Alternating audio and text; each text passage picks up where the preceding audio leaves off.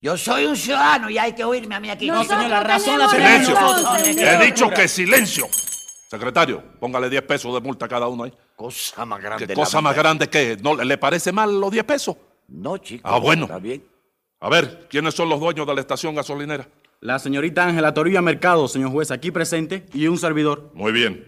¿Quién es el mecánico acusado? El elegante caballero don José Candelario Trepatines, aquí presente también, señor. Pero juez. venga acá, ¿es usted mecánico de automóviles, Tres Patines? Sí, yo soy mecánico de entromóvil en toda la intención de la palabra, ¿Qué chico. intención tienes? En la, este, quiero decir, en La- la, la todo lo largo. extensión. ¿Eh? Extensión. Sí, de la palabra, sí. Ajá. ¿Tiene algún diploma que lo acredite como tal? Yo sí lo tengo, porque vaya, lo heredé de mi abuelo, ¿te das cuenta? Entonces es usted mecánico por herencia. Sí, señor. Y ya usted sabe que lo dice el azafrán, ¿no? ¿Qué es azafrán? El dicharacho, el... El refrán. Sí, lo dice, que lo que se hereda no se hurta. Muy bien.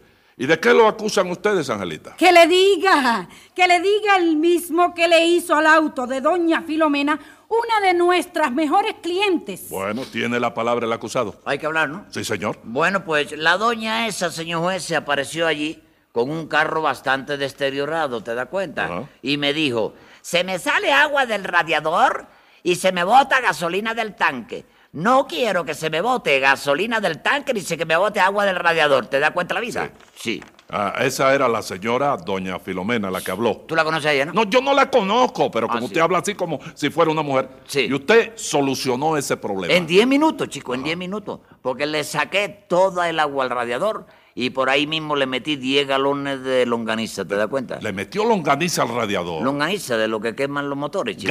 Gasolina. Sí, No es lo mismo, ¿no? No es lo mismo. Eso te digo que no es lo mismo. Bueno, pues siga hablando.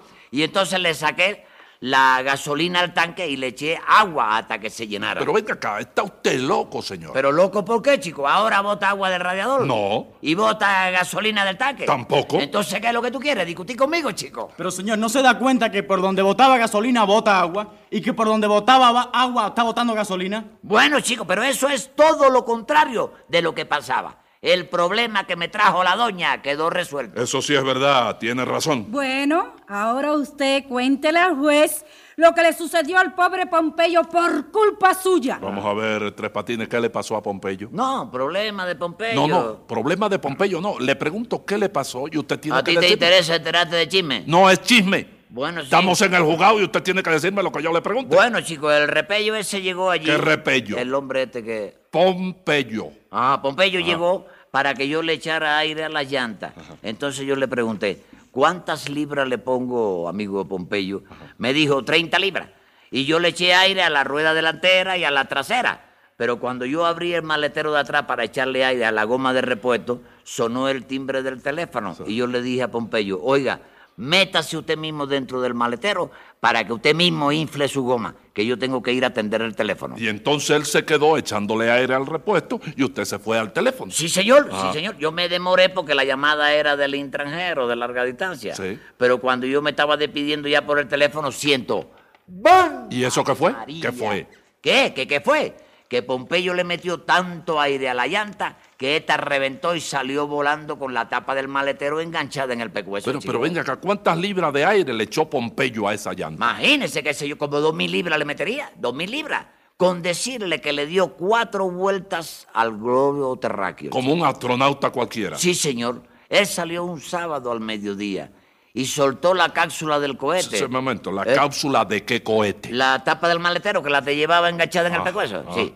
Esa la largó él cerca de allá de las Islas Felipe Pina. ¿Qué Felipe, qué islas son esas? Donde nacen los felipepinos, No, chicos. señor, usted querrá decir las islas filipinas. Sí, la tapa del maletero la largó cerca de las islas esa que tú dices, Ah. Ajá. como a las 10 de la mañana del domingo. Y él vino a caer el lunes como a las 3 de la tarde. ¿Y dónde vino a caer ese hombre? En la piscina del Hotel Continental, señor juez. Válgame Dios. No, imagínense, nosotros salimos para allá y cuando llegamos le estaban haciendo fotografías y un médico que lo reconoció dijo que no tenía nada. Pero lo que ustedes me cuentan es terrible. Oiga, y el trabajo que costó abrirle la mano izquierda. ¿Pero para qué quería que abriera la mano izquierda? Para que soltara el pedazo de manguera de echar aire, señor juez, que la tenía agarrada y no la la quería soltar. La vino a soltar cuando quedó muertecito como un pollo. Pero que se murió, pero el médico que lo reconoció no dijo que no tenía nada. Bueno, no tenía nada por fuera, ¿te das ¿Y- cuenta? y por dentro? Bueno, por dentro, sí, por dentro tampoco tenía nada, ¿tú sabes? Ajá. Porque vaya, el hígado y los pulmones lo había alargado por la boca.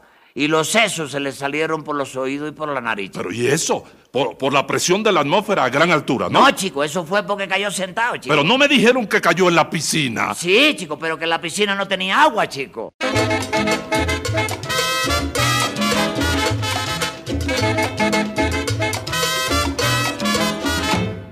Salió volando Pompeyo después de aquella explosión y a las dos horas estaba volando sobre el Japón. Por radio dijo que iría a otros mundos por ahí para ver si había mujeres tan hermosas como aquí. Llegó a la luna, no hay nada. Paso a Neptuno, no hay nada. Estuvo en Marte, no hay nada. Como en la Tierra, no hay nada. Llego a la luna, no hay nada. Paso a Neptuno, no hay nada. Estuve en Marte, no hay nada. Como en la Tierra, no hay nada. Yo no sé por qué se afanan explorando por allá, si lo bueno y lo sabroso lo tenemos por acá. A viajar para la luna yo me puedo aventurar. Si a la mujer que yo tengo me la dejan embarcar. Llego a la luna, no hay nada. Paso a Neptuno, no hay nada. Estuvo en Marte, no hay nada. Como en la Tierra, no hay nada. Llego a la luna, no hay nada. Paso a Neptuno, no hay nada. Estuve en Marte, no hay nada. Como en la Tierra, no hay nada. Oye, Chon, ¿te enteraste que anda un chino dando vueltas en un cohete por ahí? No, no, chino, no, no, para la la nunca, chico. No, chico, es que cogió un cohete tan grande que anda dando vueltas en el suelo y no se puede No, levantar. ese son otras las clases, cuenta, chico, Ah. siempre lo mismo. Llego a la luna, no hay nada. Paso a Neptuno, no hay nada. Estuvo en Marte, no hay nada. Como en la Tierra, no hay nada. Llego a la luna, no hay nada. Paso a Neptuno, no hay nada.